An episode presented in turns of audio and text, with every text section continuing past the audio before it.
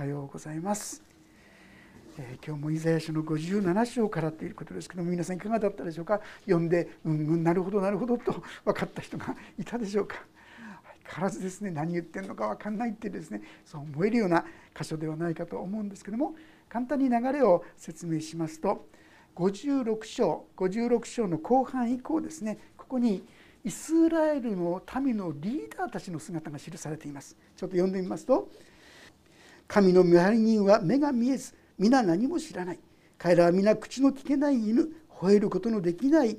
あえで横になり眠りを貪る」えー、とかですね。やってこいぶどう酒を持ってくるから。強い酒を浴びるほどに飲もうなんてですね。これイスラエルのリーダーたち、まあ、言い換えれば立法学者パリサイ人こう最首長そういう上に立つ者たちの姿。本来なら見張り人として敵が来たぞ大変だぞ気をつけろとかですねみんなに言わなきゃいけないのに何もそういうことそれをする力すらない。いやね声が出ない犬パクパクパク口でやってもですねちっとも聞こえませんよ。これじゃ何の意味もありません。そういう存在になってしまっている。こういう時代のことであります。この時代いつなのかって言いますとバビロン捕囚というこの時代の前バビロン捕囚ある意味でそのような罪に対する裁きとして神はバビロン捕囚を彼らに下しました。それまで忍耐して忍耐しておられました。しかしついに悔い改めない彼らにこの断を下したわけでありますがその結果としてどんなことになった彼らはとんでもないこのことになってしまったわけですがそれ以前のことですね。その前にまずリーダーたちがこのように、まあ、低たらくと言いましょうかそういう状況になりました。そしてこの時代の信仰者の姿がこの1節2節に書いてあったんです。57章。ちょっと読ませていただきます。義人は滅びるが心に留める者はいない。誠実な人は取り去られるが気づく者はいない。義人は災いを前にして取り去られる。その人は平安に入りまっすぐに休む人は自分の寝床で休むことができるってこうなんですがこれ読んでもですねなかなか分かりにくいかなと思うんですが実はあの新共同訳の方ですねにはこんなふうに書いてあるんです。ちょっと読ませていただきますね。神に従ったあの人は失われたが誰一人心にかけなかった。神の慈しみに生きる人々が取り去られても気づくものはない。神に従ったあの人は苛まれて取り去られたと訳しているんです。ちょっとこっちの方が分かりやすいと思いませんか？要するに神様に熱心に誠実に従ってたのにあの方はなんか誰も気が付かないうちに亡くなってしまった。神様にあんだけよくやってたのにえー、寂しいねとそう思うんじゃないでしょうかね。そういう姿であります。要するにその時代信仰に真剣に生きる人がいても誰もそういうものにですね目を留めない。真剣に神に従っていこう。そこにさまざまな戦いを覚えながらそんなことやるのはバカだとですね本当にそういう人たちを蔑んだりバカにしながら歩む。そういう時代となってしまっていたということであります。ある程度私たちの世界にも分かりますよね。クリスチャンとして真面目に神様になんでそんなに真面目にやってもしょうがないじゃないの。そんなに神様を信じてる割には大したことないんじゃない ないじゃないとかですね。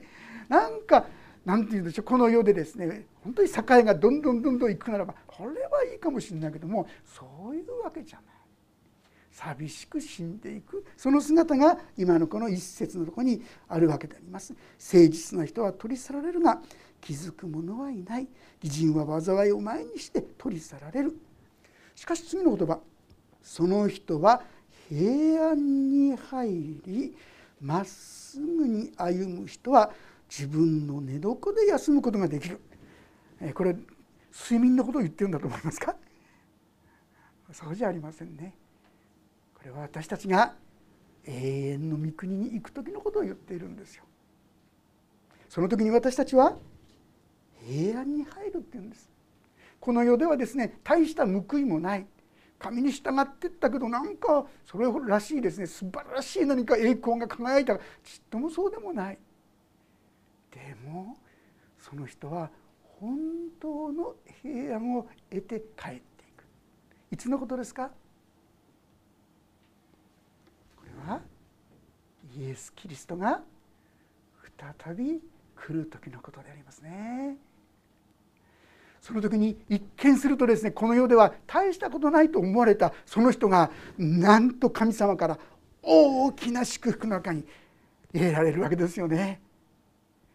私たちはついついこの世の映画と言いましょうかこの世で栄えてこの世でみんなに認められて評価されて立派だ立派だと言われるそういうことを求めるんですがすごく粛々とただ一歩神に従う。ただ一歩神に従う。そんな生き方をしている。人の目にはちっとも立派に見えない。いつ召されても誰も気にしない。そんな生き方かもしれないけどもその人はなんと大きな平安の中に生きることができる。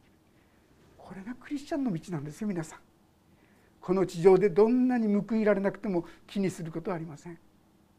かえってそうすればそうするほどもしかしたら天においてはすごいのが置かれてるかもしれませんよ。あの言葉知ってますか？人皆さんにですね悪行造語を言われる時に喜びなさい喜び踊りなさい。天においてあなた方の報いは大きいのだから。なんと人々に罵られバカにされている人なのになんとその人は天において恵み栄光に生きることができる。皆さんどんなにこの地上で頑張ってもですねせいぜい120年。しかしその先に永遠の栄光が祝福が私たちには待っているんですね。ですからあなんかクリスチャン生活クリスチャンになって損したなって思う方何人かいらっしゃるでしょう。そんなことはない。本当に永遠の栄光。それはもう考えるほどのできない恵みと祝福の中なんだ。このことを知っておいてくださったと思います。さあこの3節以降にはその当時の国の姿がですね状況が記されています。何とも悲惨な何とも醜い世界であります。これがあのイスラエルの国のこと。バビロン捕囚の前にはこんな状況があった。ああ裁かれても仕方がないなと思いそういう状況ではないかと思います。3節。しかしあなた方女牧者の子らよ。これ占い師のようなもんですよ。幹部と遊女の子孫よ、まあ、本当に性的にですねもう乱れた世界であります。ここに近寄れ。あなた方は誰をからかい誰に向かって口を大きく開き舌を出すのか。あなた方背きの子ら偽りの末裔ではないか。あなた方は樫の木の間や青々と茂るあらゆる木の下で身を焦がし谷や岩の裂け目で子供をほふっているではないかここにはですね本当に性的な乱れがあったんですね。まあ、世界中でもよく調べていくとどこでもそうですけどもイスラエルでもそうだった性的に本当に乱れたさらにですねこの最後の子供をほふってこれモレークと言いますけども瞳ごく生贄生きた赤ちゃんをですねこの生贄として捧げるんですよ。それも当時のこの状況ではですねいわゆるこういうバールとかですアシェラとかっていうそういう偶像があるんですがそういう祭りをする時は必ずそこで性的な宴会のようなものが起こられる。乱れたその線の中で実は子供ができる。その子供を今度は生贄として捧げるんですよ。殺すんですよ。そんなことがこのイスラエルの地でなされていたんですよ皆さん。ああこの地を一掃するためにバビロン保守があったんだなってことを私は認めざるを得ない状況ではなかったかなとそう思うのであります。6節谷川の滑らかな石があなたの分それらこそがあなたの受ける割り当てそれらにあなたは注ぎの葡萄酒を注ぎ穀物捧げ物を捧げているがこんなもので私が慰められるだろうかそびえる高い山の上にあなたは寝床を設けそこにも登っていって生贄を捧げた。あなたは扉と柱の後ろに自分を記念する像を置いた。あなたは私を捨てて裸になりそこに登って自分の寝床を広げ彼らとちぎりを結び彼らの寝床を愛し彼らの象徴物を見た。皆さんこう一つ一つあまり細かく説明しません。本当に卑猥な本当にこうみだらなですねそういう状況がここに繰り広げられてこれがイスラエルだったんです皆さん。9節あなたは油を携えて王のところまで旅し氷を増し加え死者たちを遠くまで送り出し読みまでも下らされた。あなたは長い旅に疲れても諦めたとは言わなかった。あなたは元気を回復しそれで弱らなかった、え特にですねモレクっていうところに赤ちゃんをですね生贄として捧げるとんでもないことをするわけですがそういうことをするのに疲れなかったっつうんですよ。平気でそういうことをやってた。そういうことは喜んでというんでしょうか元気にやってた。それが当時のイスラエルの民だったということであります。あなたは誰におじけ誰を恐れてまやかしを言うのか。あなたは私のことを思い出さず心にも留めなかった。私が久しく黙っていたので私は私を恐れないのではないか。神様はそういう状況を実は全部ご存知です。全部ご存知ですがすぐに裁きは行わなかったんですどうしてですか？それは彼らが悔い改めるのを待っておったんですよ。神様は即座にその裁きをですねその罪を明確にしてそこを裁くこともできましたけどもそのような彼らもなお悔い改めて立ち返ってくるのを待っておられたんです。これが私たちの神様だったんですよ。ところが彼らは何と思ったかって言いますと神様はもう私のことを忘れた心にも留めなかったなんてですね。あ神様も気にしてないんだなんてですね。とんでもないお門違いと言いましょうか。間違った感覚を彼らは持ってしまっていったわけであります。私は私の義の技と私の行いの数々を告げよう。しかしそれらはあなたにとっては役に立たない。あなたが叫ぶ時あなたが集めた者どもにあなたを救わせよ風がそれらを皆運び去りもみもやがそれを連れ去ってしまう。まあ彼らがですね一生懸命やったもので富を作ったりやったりいろんなことをしようとやってごらん。そんなものは一瞬のうちに風でふーっと飛び散らすようにそんなものなくなってしまうよ。こういうことでありますね。さあこのような状況はどこから生まれたか分かりますか？神の民イスラエルの中に何でこんなことも起きてきたんでしょうか？第一にはモーゼとヨシアを通してこの約束の地カナの地に入るにあたって彼らのその地の習わしを真似てはならないと言ったんですよ。神様が。悪い風習をですね受け継いじゃいかん。そうしたらあなた方も滅びるものとなってしまう。彼らはそれをきちんと聞かなかった。神様の戒めを聞こうとしなかった。そしてこれぐらいじゃないかあれぐらいじゃないかと言って平気でその罪を持ち込んでしまったんですよ。カナンの地でもともとなされていたそういう悪い風習をイスラエルが引き継いでこういうことをするようになったことが一つ。実はもう一つ大きな原因がある。それはですね皆さんイスラエルの中で最も栄えた時期っていうのはいつかって言いますとソロモンの時代。このソロモンの時代にある意味においてこのような堕落と言いましょうか。それが始まったんですね。表面的に言いますとソロモンというのは大変素晴らしい知性を収めたんですよ。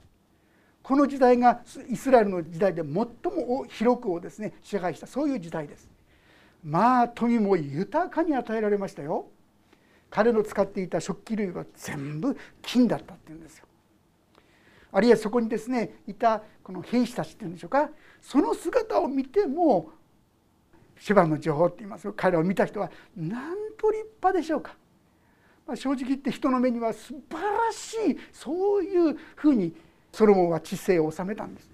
ですからある意味でその時代をソロモンの映画なんてね素晴らしい栄えた時代としてソロモンの映画とこう言われるんですが実はこのようなソロモンの映画それをどのようにして持ち込んだのかそれはある意味において神の力によってではないんですよね。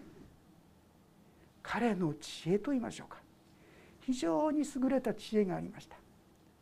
この世の知恵と言いましょうか。実は300人も奥さんがいるんです。彼は。なんでそんなに？実はですね政略結婚っていうの分かりますか？当地のいろんな国々とですねそのように女王子供を連れてきたりそしてそこである意味において攻め込まれないようにというのはですね政略結婚の結果として多くの奥さん方を実は迎え入れることになった。で結果として国はですね安定しました。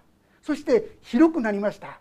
一見すると栄えたこの時代に実はこのような奥さん方と共にこのイスラエルの地にそのそれぞれの偶像の風習というものそれぞれの神殿みたいなものそういったものをどんどんイスラエルの地に持ち込むようになってしまった。ですからこのイスラエルの地はいろんなそういう神様がやってはならないしてはならないということをどんどんやるようなるつぼのようなとこになってしまった。知恵。この世の知恵にある意味で頼ったということがあるかなと思いますね。でもこのことはですねどうでしょう？私たちも気をつけないといつの間にかそんな神様神様って神様ばっかりじゃなくてもっと知恵をはたかせなくちゃなんてですね神様にあって知恵を働かせることは大いに結構なんですよ。祈りながら祈りながらいろんなことを考えてですね良きことをしてとっても素晴らしいことですが神様なしにいろんなことをやるときにかえってそれは滅びの原因になってきますね。私たちはこの世の知恵それとも神の知恵どっちを求めているのか問われる必要があるかなと思いますね。よかれと思ってそのように彼らはしたんですが結果としてはこのソロモンこそが言い換えればこのイスラエルが滅びる土台の元を作ったとも言っても過言じゃない。ソロモンのすぐ後レハベアムという人の時代に国は分裂しました。北王国南王国そして北王国にはこの偶像礼拝の習慣がしっかり身についてそれゆえに彼らは722年に滅ぼされてしまいました。そしてバビロンもしかりであります。私たちはこの世の知恵で生きるのか神に頼って生きるのかこの選択といいましょうか。そこが問われているんですね。よかれと思ってそれもなんかうまくいったと思ったかもしれませんがしかし実はそこから腐敗が始まっていた。私たちは表面的に美しく見えるもの素晴らしいと思えるものこういう成功だと言われるもの評価されるものそういったものに惑わされちゃいかんですね。そうではなくて神の言葉に聞き従う。神の言葉に聞き従う。その時に神の技が栄光が祝福が注がれてくるんです。このことがですね次のところこの先ほど読んだ13節の後半ですね「しかし」というところ。ここから最後までちょっとご一緒に読んでみましょうか。3はい「しかし私に身を寄せる者は地を受け継ぎ私の聖なる山を所有することができる」主は言われる「盛り上げよ。森土を盛り上げよ。道を整えよ。私の民の道からつまずきを取り除け。この15節以降にはですね神様が彼らを大いに祝福するというですねその言葉がずっと続くんですけどもそのために何が必要だったんでしょうか。ここにありますようにまず第一は私に身を寄せる。神様に身を寄せるということですよ。もう何度も何度も読んでますがこの55章の6節7節またご一緒に読んでみましょうか。イザヤ書55章の6節7節よろしいでしょうか？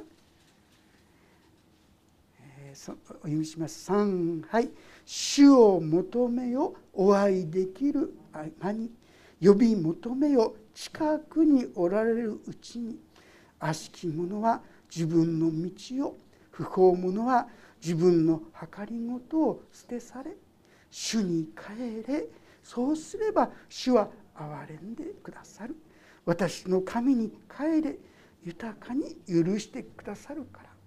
私たちに必要なことはこの神に身を寄せること。神様のとこに来ることなんですよ。神様神様って言ったってしょうがないじゃないか。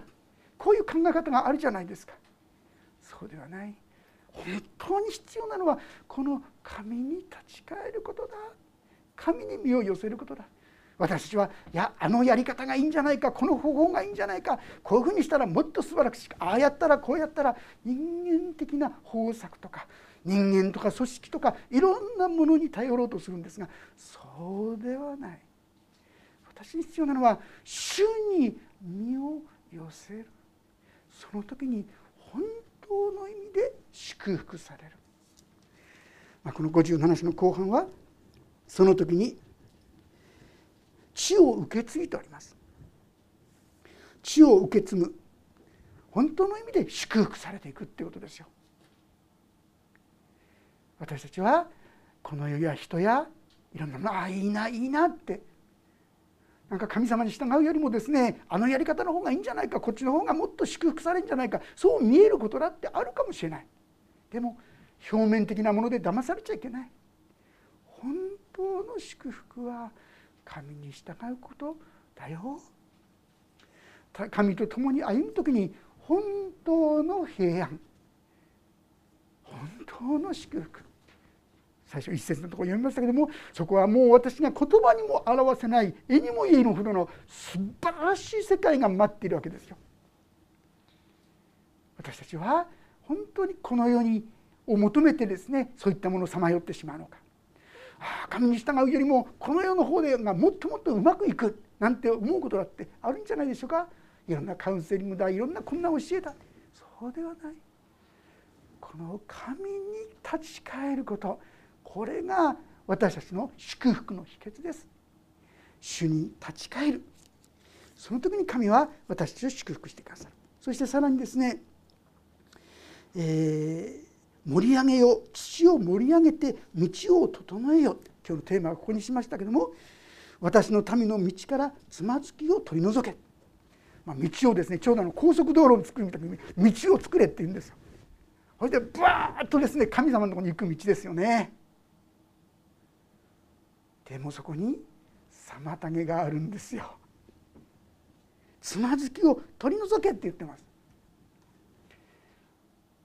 神様のその素晴らしい祝福恵みに預かるためにそれを妨げているものが何でしょうか？一人一人それは違うと思いますね。ある人は例えばプライドであったりある人はお金であったりある人は人であったりある人は妬みであったり恨みであったり憎しみであったりこういうものを取り除く時にぶわーっとですね私たちは神の祝福の道をまっすぐら進んでいくことができるんです。でも私たちは神様もいいけどこの世もいいじゃない。あっちこっちに手を回しながらですね行こうとしたらなかなかニッチもさっちも前にも行けなくなってしまう。私に必要なのはその妨げているものを話すことですね。取り除く。取り除くったってそんな簡単に取り除けないよってこう思うところですけども私たちにはそれ取り除く道があるわけでしょ。何ですか？ヨハネ第一の手紙一章8節9節ちょっとご一緒に読んでみましょう。ヨハネの手紙の第一一章の8節9節です。ページが478ページですね。ヨハネの手紙の第一一章の8節9節よろしいでしょうか？ご一緒に読みましょう。3はい。もし自分には罪がないというなら私たちは自分自身を欺いており私たちのうちに真理はありません。もし私たちが自分の罪を告白するなら神は真実で正しい方ですからその罪を許し私たちを全ての不義から清めてください。私たちはなかなか自分が悪かったって認めたくないですよね。あの人が悪いからこうだったからああだったからいろんなですね言い訳や弁解をして自分が悪かったっていうことを認めたくないんですよね。これが人情人間の肉というものだと思います。でそれをそうしている限り私たちは神様の恵みや祝福を受けることがとても難しいと思います。しかし反対にああこれは私の問題だったんだな。あの人怒ってるけど結局その原因は私にあったかもしれない。私も悪かったなとかですね。自分が問題だったんだ。自分の罪を告白する。へりくだるってことですよね。なかなか難しいでしょ？これをする時に神様は十字架の父親でそれを全部清めてくださってそして私たちは神の恵みのもとに一一目散にですね行くことができるようになる。私たちが神の恵みを受けることができなくしていたのはなんと自分の中にあった傲慢であり妬みや嫉妬や恨み憎しみさまざまな自分の罪だったんです。はっきり言いますけども人の罪があなたを神様のもとに導くのを妨げることはありません。全ての問題はあなたのうちにある。あなたが自分の罪を言い表すなら自分の問題でしたってことを認めるなら神の恵みの道はもう超特急でブワーッと私たちに届いてくださるんですね。共にこの恵みの道を選び取っていきたいそう思うんですね。言い訳する必要ないんですよ。弁解する必要ないんですよ。だって全部もう十字架で許してくださってるんです。ああ私はこうだったからああだったからじゃない。本当に私は妬み深いんです。ああ私は裁きやすいんです。ああ私は高慢なんです。ああ私はどうしようもない不安症を持っているんです。イライラしてしょうがないんです。これは私の罪です。そしてでもこの罪のためにイエス様が十字架にかかってくださりこれを清めてくださったことありがとうございますとここまでぜひ祈ってください。もう事実イエス様はそうしてくださってるんですからその時に神様この地を受け継ごう地を受け継ぎそしてまた聖なる山を所有することができる。聖なる山ってどこですか？エルサレムですよ。そこに何が立ってましたか？神殿ですよ。神の宮ですよ。皆さん神の宮それは神の臨在。私たちがそのように神の前に響く時に私たちも神の臨在の中に生きることができる。まず自分が主の前にへり下って自分の罪をその妨げをつまずきを告白していきたいと思います。その時にあなたの罪跡に去られてあなたの上に神の恵みがぱいいっぱい注がれる道が開かれていくんですね。この恵みの道に共に今月も今週も歩ませていただきたいと思います。お祈りをいたします。天の神様私のうちにはさまざまなつまずきの石本当に妨げがあります。でもなかなかそれが自分の問題だと認めることができないのです。主よ私は傲慢なのです。でもあなたの前にそれが罪ですと告白する時にあなたはなんと私たちをもう一度生き返らせ生き生きとした神様の恵みに生きることができることをありがとうございます。どうぞしよう。めちゃくちゃな自分の人生を死をもう一度主によって新しくされてそして清い神と共に歩む道に踏み出させてくださるようにお願いをいたします。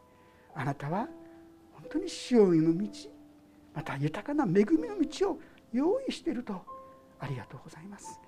この恵みがどうぞ今日豊かにお一人々のうちに注がれますように。イエス・キリストの皆によって祈ります。アーメン。もうしばらくそれぞれに応答の祈りをお捧げいただければと思います。